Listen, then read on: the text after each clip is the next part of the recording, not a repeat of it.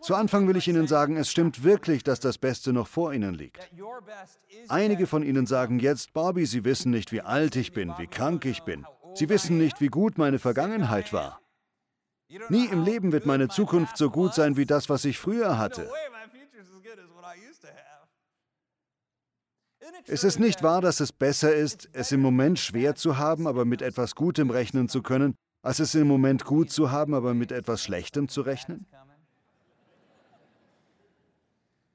Ich denke, im Kern ist das der Unterschied zwischen Hoffnung und Hoffnungslosigkeit. Und das ist eine der Zusagen, die uns in der Bibel immer wieder gemacht werden.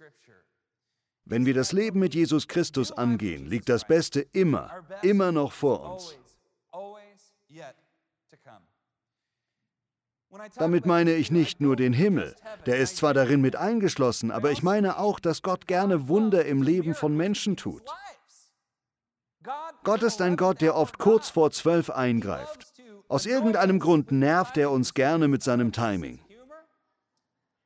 Ich weiß nicht, ob das sein Sinn für Humor ist, aber ich habe immer und immer wieder das erlebt, was Tolkien eine Eu-Katastrophe nannte, eine gute Katastrophe, die in letzter Minute kommt. Das passiert häufig in unserem Leben. Und ich habe heute den starken Eindruck, dass der Heilige Geist Ihnen das sagen will. Ganz gleich, wie gut Ihre Vergangenheit war. Ganz gleich, wie schlecht Ihre Gegenwart ist. Das Beste kommt noch. Es kommt nicht, indem Sie sich mehr anstrengen. Es kommt nicht, weil Sie so schlau sind oder aufgrund Ihrer eigenen Bemühungen. Es kommt durch Gnade, als ein Geschenk Gottes. Nehmen Sie es heute an. Stützen Sie sich auf diese Zusagen und glauben Sie, dass sie wahr sind. Amen. Das können Sie deshalb glauben, weil die gute Nachricht von Jesus von Gnade geprägt ist. Das Wort Gnade bedeutet übrigens Gunst. Die gute Nachricht von Jesus zeichnet sich durch Gnade aus. Letzte Woche hat John Ortberg hier gepredigt. Das war großartig, oder? Ich fand ihn klasse. Seine Predigt deckte sich so stark mit der Predigt, die ich für heute geplant hatte, dass ich einige Änderungen vorgenommen habe. Denn er hat genau das gesagt, was ich zu diesem Thema sagen wollte. Er fragte in seiner Predigt, was ist die gute Nachricht, die Jesus verkündete? Was ist das Evangelium? Dann forderte er die Anwesenden auf, sich dem Sitznachbarn zuzuwenden und zu fragen, was ist das Evangelium? Was bedeutet es? Und die meisten murmelten etwas vor sich hin, ich weiß nicht, Jesus und Gott und die Bibel, irgendwas. John Ortberg sagte, die Menschen, die sich viel in der Kirche aufhalten, können das Evangelium leicht nur auf das Kreuz und die Auferstehung minimieren. Das gehört natürlich dazu. Aber letztlich kommt es darauf an, was das Kreuz und die Auferstehung ermöglichen, nämlich das Reich Gottes. Die Botschaft, das Evangelium, das Jesus verkündete, war das Reich Gottes. Jesus hat ganz anschaulich beschrieben, wie sich das Reich Gottes im Reich der Erde ausbreitet. Wir alle haben quasi unsere persönlichen Mini-Reiche, sagte Ortberg, richtig? Wenn ein Kleinkind ungefähr zwei wird, was wird dann sein Lieblingswort? Nein. Nein. Und was ist sein Zweitlieblingswort? Meins, richtig. Das ist der menschliche Geist, der Wille, der die Herrschaft über einen kleinen Haufen Materie ergreift, über einen kleinen Körper. Der Wille entscheidet, was der Körper tun wird, wer er sein wird, wo seine Grenzen liegen, wo er hingeht. Er schafft eine Reichweite des wirksamen Willens. Vielleicht hat er einige Spielsachen oder einen Saft. Das ist sein Reich. Wenn dann zwei von solchen Kindern, ein Zweijähriger und ein Vierjähriger oder sagen wir mal ein Fünfjähriger und ein Siebenjähriger hinten im Auto sitzen, streiten sie sich darüber, wo genau die Grenze zwischen ihren Sitzplätzen liegt. Das ist mein Reich, nein, das ist mein Reich. Ein Krieg bricht aus, bis Papa sich von vorne umdreht und im Grunde sagt, nein, ihr liegt beide falsch. Das ganze Auto ist mein Reich. Richtig? Das ist es, was im Leben passiert. Wir haben diese kleinen Königreiche, die in größere Reiche eingebettet sind, zum Beispiel in Papas Reich. Verstehen Sie? Und Papa hat eine Arbeitsstelle, wo andere über ihn herrschen. Über dem Arbeitgeber steht wiederum die Regierung. Es gibt kleine Reiche, die in mittelgroße Reiche eingeschlossen sind, die wiederum zu großen Reichen gehören. Und das schafft ein sich überschneidendes Netzwerk an Autoritäten, Reichen, Willen, Überzeugungen, die miteinander im Konflikt liegen die miteinander verhandeln, die das beschließen und formen, was auf dem Planeten Erde geschieht. Die Bibel nennt das einfach das Erdenreich. Wie läuft so im Erdenreich? Es könnte besser sein. Ehrlich gesagt könnte es ein bisschen besser laufen, oder? Nun, Das ist die Botschaft, die Jesus verkündete, dass dieses Erdenreich nun unter eine noch größere, enormere Autorität kommt, nämlich die des Himmelreiches, wo zerbrochene Herzen geheilt werden, wo die Notleidenden umsorgt werden, wo die Dinge ins Lot gebracht werden. Das war die Botschaft vom Reich Gottes, die Jesus verkündete. Das Evangelium ist eine gute Nachricht. Sie sagt, dass etwas Neues durch die Körper der Gläubigen geschieht, die ihre kleinen Reiche dem großen Himmelreich unterstellen. Wir kommen nicht nur in den Himmel, wenn wir sterben. Darüber sprechen wir zwar viel, und das ist auch wichtig, aber der Himmel kommt hierher in uns. Wir können jetzt im Himmelreich leben, im Reich Gottes, in der Welt des Vaters, wo alles möglich ist und wo letztlich immer alles gut wird. Das ist Glaube. Darauf zu vertrauen, dass Gottes Zusagen wahr sind. Unser Bestes kommt noch. Das ist das Gute daran, zum Himmelreich dazuzugehören. Etwas gilt für all diese Reiche. Jedes Reich wird nach einer bestimmten Philosophie verwaltet. Jeder hat eine Weltanschauung. Eine Weltanschauung ist die Brille, durch die wir die Welt sehen. Jeder hat so eine Brille auf. Und zwar setzt sie sich aus Religion, Kultur, dem persönlichen Hintergrund, dem Familienleben, den sozioökonomischen Gesichtspunkten, der Bildung und vielem anderen zusammen. All das kommt zusammen, um eine Brille zu formen, durch die wir Tragödien, Erfolgserlebnisse und Ziele sehen, den Lebenssinn, das Leben selbst. Diese Brille ist unsere Philosophie. Baseballspieler, deren Lebenssicht durch und durch amerikanisch ist, haben ebenso eine Philosophie, wie der französische Philosoph Descartes eine hatte. Wir alle haben eine Brille auf und jede Philosophie versucht vier grundlegende Fragen zu beantworten.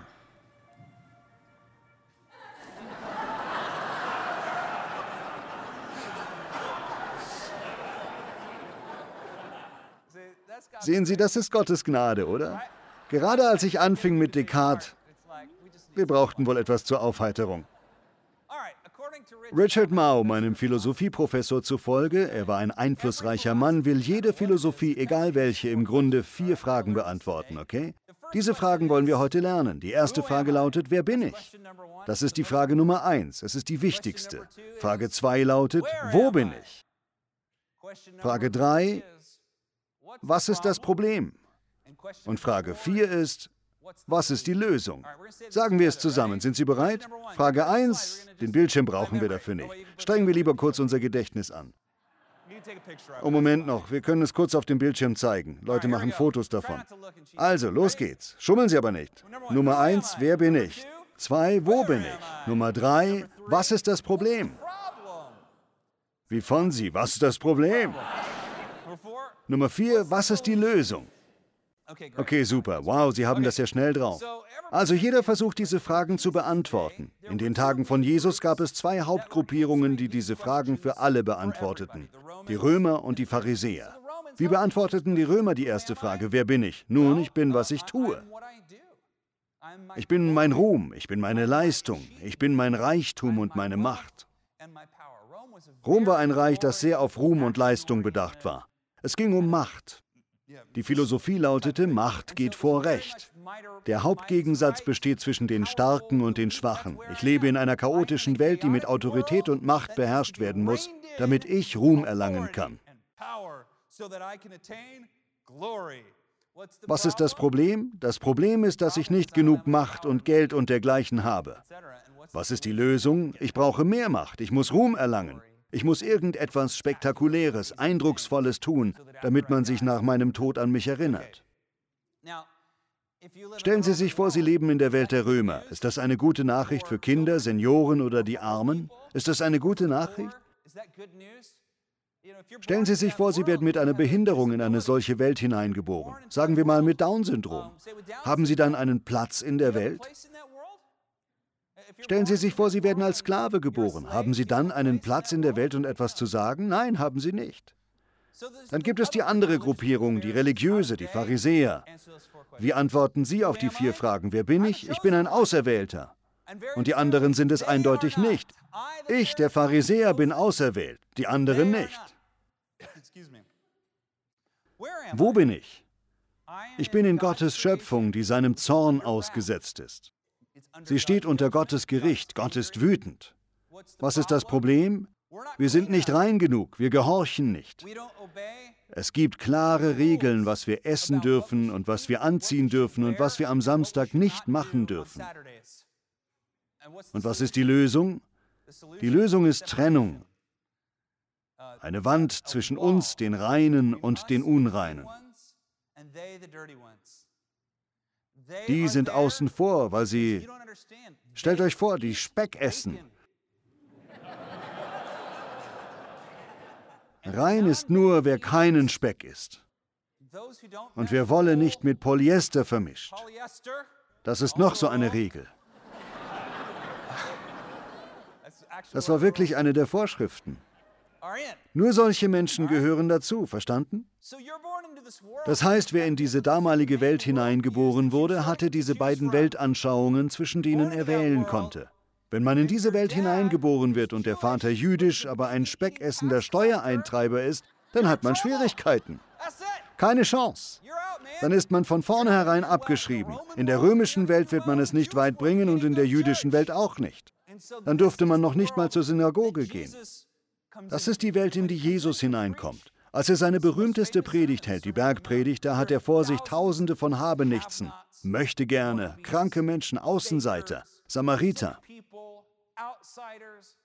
Sie versammeln sich um ihn, weil sie etwas von ihm wollen. Was wollen sie? Sie wollen Mitspracherecht. Sie wollen Heilung. Sie wollen einen Platz finden. Viele von ihnen sehen ihn im Grunde als einen Magier, der alles für sie gut machen kann. In gewisser Weise ist er das auch. Nach seiner Predigt heilt er diese Menschen tatsächlich, aber bevor er sie heilt und Wunder vollbringt, möchte er zuerst, dass sie das Warum verstehen. Deshalb verkündet er diesen notleidenden Menschen die Seligpreisungen. Falls Sie schon länger zur Kirche gehen, kennen Sie die Seligpreisungen. Selig sind die Armen, selig sind die Trauernden. Oft werden die Seligpreisungen fast als so etwas wie die neuen zehn Gebote von Jesus gelehrt, die acht Gebote. Wenn du diese acht Dinge erfüllst, wächst du geistlich. Die Predigten, die ich über die Seligpreisungen gehört habe, waren zwar alle gut, es waren überzeugende Predigten, die hilfreich waren, aber ich muss Ihnen sagen, das ist nicht das, was Jesus mit den Seligpreisungen meint. Er schaut sich diese Menschen an und er sagt ihnen, ihr seid selig. Ihr seid gesegnet. Ihr könnt euch glücklich schätzen. Er sagt nicht, tut diese Dinge, sondern er sagt, man hat euch weisgemacht, dass nur die religiöse Elite, die Reichen und die Mächtigen ein gutes Leben haben und dass ihr eben Pech gehabt habt. Ich bin hier, um euch zu sagen, das verkündige ich euch. Das Reich Gottes steht euch heute zur Verfügung. Wow! Er sagt nicht, tut dieses und jenes. Nein, er sagt, das Reich Gottes ist jetzt unter euch. Es bricht hervor. Ihr werdet gleich Wunder erleben. Gleich kommt hier ordentlich Leben in die Bude. Es wird drastische Änderungen geben. Es wird der Hammer, richtig? Das ist die unglaubliche Voraussage, die Jesus gemacht hat, dass das Beste noch bevorsteht, dass die Ersten die Letzten sein werden und die Letzten die Ersten und dass Gott Prostituierte, Steuereintreiber, Mörder, Außenseiter und selbst Speckesser als die Seinen auserwählt hat.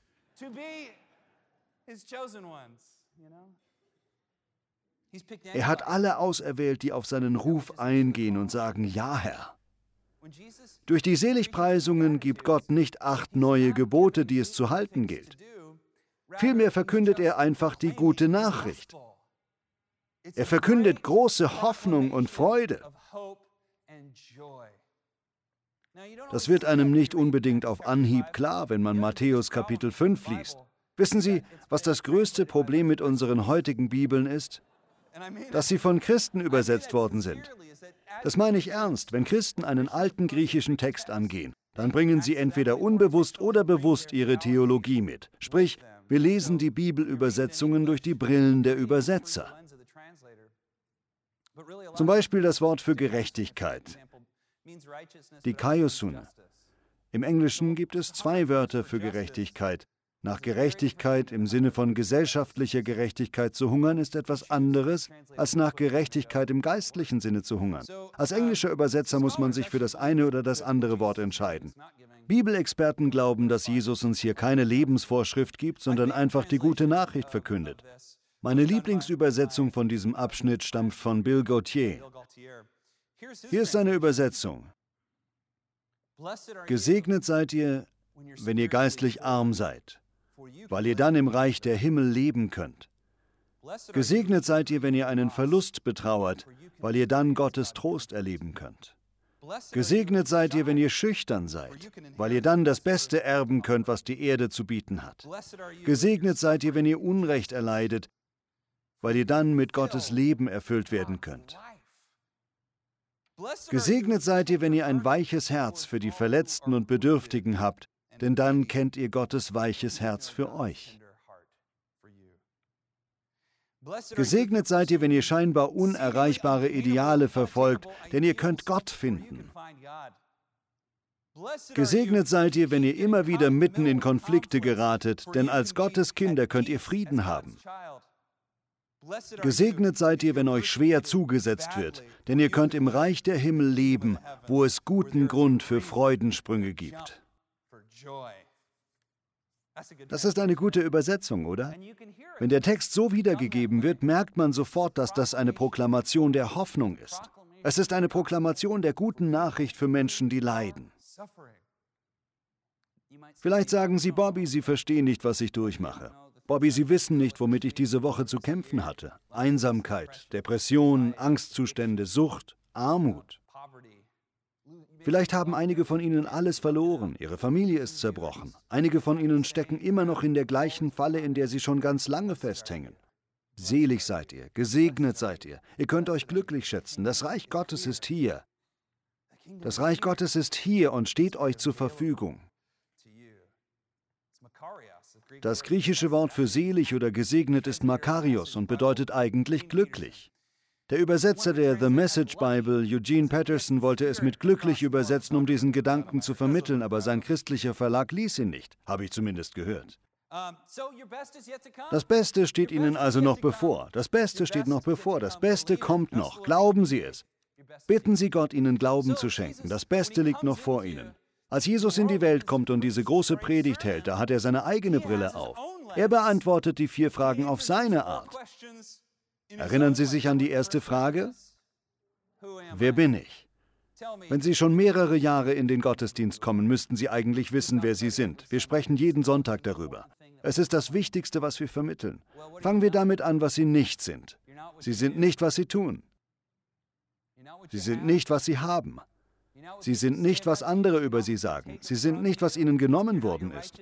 Sie sind nicht ihre Gerechtigkeit und ihre Heiligkeit. Sie sind nicht ihre Sünden. Sie sind nicht ihre Ängste. Sie sind nicht ihre Fehler. Sie sind nicht das, was sie bedauern. Sie sind geliebte Söhne und Töchter Gottes. Oh, er liebt sie so sehr. Wer bin ich? Nun, ich bin, in den Worten von Dallas Willard, ein unaufhörliches geistliches Wesen mit einer ewigen Bestimmung in Gottes großem Universum. Das ist die Antwort. Das ist die Wahrheit. Das Leben, das wir hier erleben, ist so kurz. Wir werden in Ewigkeit leben. Und wir haben eine Bestimmung in dieser Ewigkeit. Glauben Sie es. Lassen Sie die ewige Welt in diese Welt hineinbrechen. Okay, wer bin ich? Ich bin geliebt, ich bin ein ewiges Wesen. Wo bin ich? Ich bin im Reich Gottes. Ich bin in der Welt des Vaters. Das ist seine Welt. Es ist eine Welt, die von Geist und Leben pulsiert, in der es von Wachstum und Leben wimmelt. Schauen Sie sich mal um. Schauen Sie sich die Pflanzen und die Tiere an, die Liebe und das Leben und das Leid und das Lachen. Dies ist eine Welt voller Leben, das von Gott kommt. Es ist eine geistliche Realität innerhalb der materiellen Erfahrung. Und das ist so wichtig. Das war die Botschaft von Jesus. Ein Großteil seiner Botschaft besteht darin, den Menschen, die über ihr eigenes Leid nicht hinaussehen können, das Himmelreich zu verkünden. Zu sagen, Freund, das Beste liegt noch vor ihnen und es kommt aus der geistlichen Welt. Wenn ich vom Reich Gottes spreche, nehme ich gern das Beispiel von Platons Höhle zur Hilfe. Wenn Sie mal eine Vorlesung über klassische Philosophie besucht haben, dann haben Sie vermutlich schon mal von Platons Höhlengleichnis gehört. Platons Höhlengleichnis hilft, die geistliche Welt zu verstehen. Er beschreibt darin eine unterirdische, höhlenartige Behausung. Okay? Darin sitzen Menschen mit dem Rücken zur Wand auf dem Boden. Sie sind am Boden angekettet. Da hocken sie alle. Es sind alles Freunde. Und sie sitzen da einfach angekettet. Hey Sally, wie war dein Tag?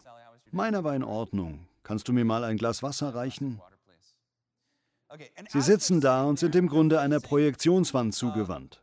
Platon sah schon vor 2500 Jahren voraus, dass es so etwas wie Fernsehen geben würde. Die Projektion kommt vom Ausgang hinter den Leuten, den sie nicht sehen können. Sie sehen nur Schatten, die an der Wand vor ihnen flackern. Sie wissen nicht, dass hinter ihnen Töpferwaren stehen und dass da ein Feuer ist, das die Schatten auf die Wand wirft. Sie halten die Schatten an der Wand für die eigentliche Wirklichkeit. Selbstverständlich ist es die Wirklichkeit. Es ist doch direkt vor unserer Nase. Man kann es sehen.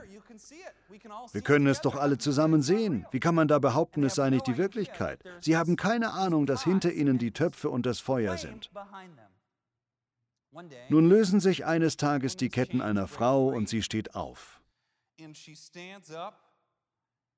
Erst schaut sie weiter auf die flackernden Schatten, doch dann dreht sie sich um und sieht überall diese Töpfe und das Feuer. Sie schaut zurück auf die Projektionswand, dann wieder zu den Töpfen und sie sagt sich, Moment mal. In dem Moment wird ihr klar, dass alles, was sie an der Wand gesehen hat, nur ein Abbild und nicht die eigentliche Wirklichkeit ist. Dann schaut sie weiter hinter sich und sieht ein kleines Licht in der Ferne. Sie geht auf das Licht zu und es wird größer und größer und größer und mit einem Mal tritt sie aus der Höhle hinaus und steht draußen. Es ist ein wunderschöner, herrlicher Tag. So etwas hat sie noch nie zuvor gesehen. Sie hat ihr ganzes Leben angekettet an der Höhlenwand verbracht. Nun lässt sie ihren Blick über die Vögel und den Himmel und das Gras und das Wasser streifen und sie fragt sich, wo bin ich denn hier gelandet? Sie blickt umher und es haut sie völlig um. Sie kann es nicht fassen. Das ist das sagenhafteste Erlebnis ihres Lebens. Sie saugt alles auf, bis sie plötzlich sich erinnert, ihre Freunde sind ja noch in der Höhle, richtig? Und sie denkt, ich muss ihnen davon erzählen. Ich muss zurück in die Höhle. Ich muss sie befreien und ihnen diesen Ort hier zeigen. Also wandert sie zurück in die Höhle. Und was passiert, wenn man draußen im hellen Sonnenlicht war und dann in einen sehr dunklen, kaum beleuchteten Raum geht? Man kann erst nichts sehen, oder? Alle anderen, die schon länger im Raum sind, können problemlos sehen, aber man selbst nicht, weil die Augen sich noch nicht an die Dunkelheit gewöhnt haben. Durch das Licht ihrer Erleuchtung kann sie in der Höhle also nicht gut sehen und sie stolpert. Sie fällt und stößt einige Dinge um und die anderen lachen sie aus. Was stimmt nur mit ihr nicht? Dann versucht sie ihnen zu erklären, was sie draußen gesehen hat, aber ihr fehlen die Begriffe dafür. Sie hat es erlebt, kann aber nicht die richtigen Worte finden. Sie fängt stockend an. Das ist so ähnlich wie, stellen Sie sich vor, einem Blinden die Farbe Blau zu erklären zum Beispiel. Ja? Oder die Gerüche oder das Wärmegefühl, das von dem großen Lichtball am Himmel ausgeht. Ihr fehlen die Worte dafür. Obwohl sie recht hat und die anderen sich irren, erscheint sie den Menschen, die an der Wand angekettet sind, wie eine Verrückte. Sie schauen sie nur ungläubig an, lachen und machen sich über sie lustig. Ganz ähnlich ergeht es jemandem, der zum ersten Mal den Heiligen Geist erlebt. Jemandem, der einen Blick hinter den Vorhang erhascht und ein starkes geistliches Erlebnis mit Gott hat. Man kommt von diesem Erlebnis zurück und wirkt auf andere vielleicht wie ein schusseliger Clown. Man hat nicht die Worte, um das Erlebnis zu beschreiben, und andere lachen über einen. Trotzdem müssen wir zurück in die Höhle und wir müssen wissen, selbst während wir in der Höhle leben, gibt es da draußen immer noch eine größere Welt, wo wir hingehen werden. Die beiden sind miteinander verbunden. Das ist so wichtig. Es ist so wichtig, dass wir verstehen, wir leben in einer physischen Welt, die sich auf die Dinge des Geistes gründet und von ihnen beeinflusst wird. Übrigens ist das auch eine Denkrichtung, in die Wissenschaftler immer mehr gehen. Vor ungefähr fünf Jahren wurde ich zu einem Geheimtreffen des Harvard Club in Manhattan eingeladen. Es war eine Versammlung von ungefähr 120 Astrophysikern, Evolutionsbiologen und Chemikern, die dort zusammenkamen und all diese Leute waren Christen. Ich kam etwas zu spät zu dem Treffen. Stellen Sie sich das vor. Alle Leute dort kamen von Elite-Unis wie Harvard, MIT, Stanford und ein paar von Cambridge. Und als ich dort in den Raum kam, der mit einigen der klügsten Köpfe auf dem Planeten gefüllt war, sangen sie gerade ein Kirchenlied und hatten ihre Hände wie eine Schar Pfingstler gen Himmel erhoben. Wie kommt das? Nun, es gibt in der Wissenschaft viel Neues, was Wissenschaftler dazu bringt, das Universum mit neuen Augen zu sehen. Es gibt viele Wege, wie sie versuchen, das zu beschreiben, was ganz nach einer geistlichen Welt aussieht. Dinge wie das Multiversum und alle möglichen Begriffe, die ehrlich gesagt religiös klingen. Es gibt ein Zitat des Astrophysikers Robert Jastrow, der früher ein Agnostiker und Atheist war. In Bezug auf diese ganzen Entwicklungen in der Wissenschaft stellte er fest, zu diesem Zeitpunkt macht es den Eindruck, als wenn die Wissenschaft nie den Schleier über dem Geheimnis der Schöpfung heben wird. Für den Wissenschaftler, der fest an die Kraft der Vernunft geglaubt hat, endet die Geschichte wie ein böser Traum. Er hat die Berge der Unwissenheit erklommen. Er erreicht den höchsten Gipfel. Und als er sich über den letzten Felsen zieht, wird er von einer Gruppe Theologen begrüßt, die schon seit Jahrhunderten dort sitzen. Wir leben in einer geistlichen Welt. Es ist eine physische und eine geistliche Welt und die beiden sind auf wunderbare Weise zusammengewoben. Gott möchte Sie wissen lassen, dass Ihnen diese Welt offen steht. Und in dieser Welt ist alles, alles möglich. Diese Welt wird vom himmlischen Vater regiert, einem liebenden Gott, der vollkommene Kontrolle und Autorität darüber hat. Ganz gleich, wie schlimm die Dinge werden, Gott herrscht selbst über den Tod. Es gibt kein Unglück, keinen Kummer, keinen Verlust, keine Krankheit, kein Älterwerden, das seine Güte, seine Wunder und seine Macht beseitigen könnte. Liebe Freunde, das Beste liegt noch vor Ihnen. Bitten Sie Gott um Glauben und erleben Sie, wie er sich in Ihrem Leben blicken lässt. Also wer bin ich? Ich bin ein geliebtes Kind Gottes. Wo bin ich? Ich bin in der Welt des Vaters. Was ist das Problem? Durch Sünde und Scham sind wir abgeschnitten. Wir sündigen und dann schämen wir uns und dadurch fühlen wir uns voneinander getrennt. Das führt zu noch mehr Sünde und noch mehr Scham. Wir alle haben einander verletzt. Unser Stolz kommt uns in die Quere, sodass wir keine Gnade walten lassen und uns nicht gegenseitig vergeben wollen. Oder wir weigern uns, zu Gott zu kommen. Was ist die Lösung? Gnade. Es ist Gnade. Das Kreuz und die Auferstehung. Die Lösung ist, ein Schüler von Jesus zu werden. Folgen Sie ihm nach, widmen Sie ihm Ihr Leben, tun Sie alles, was Sie können, um ihn kennenzulernen. Beten Sie, hören Sie auf ihn. Das ist das Wichtigste, was Sie machen können. Werden Sie ein Schüler von Jesus und erleben Sie, wie der Vater sich Ihnen in einer guten Welt, die er geschaffen hat, zur Verfügung stellt. Auch wenn die Welt äußerlich chaotisch scheinen mag, sie können Frieden und Leben und Gunst und Segen empfangen. Das ist so gut. Herr, im Namen von Jesus, wir lieben dich. Ich bete, dass alle, die mich jetzt hören, Glauben empfangen. Glaube ist nichts, was wir durch unseren eigenen Willen erzeugen können. Es ist ein Geschenk. Ich bete, dass du uns geistliche Augen und ein geistliches Herz gibst, sodass wir in deiner guten Welt leben können. Wir lieben dich, Herr, im Namen Jesu. Amen.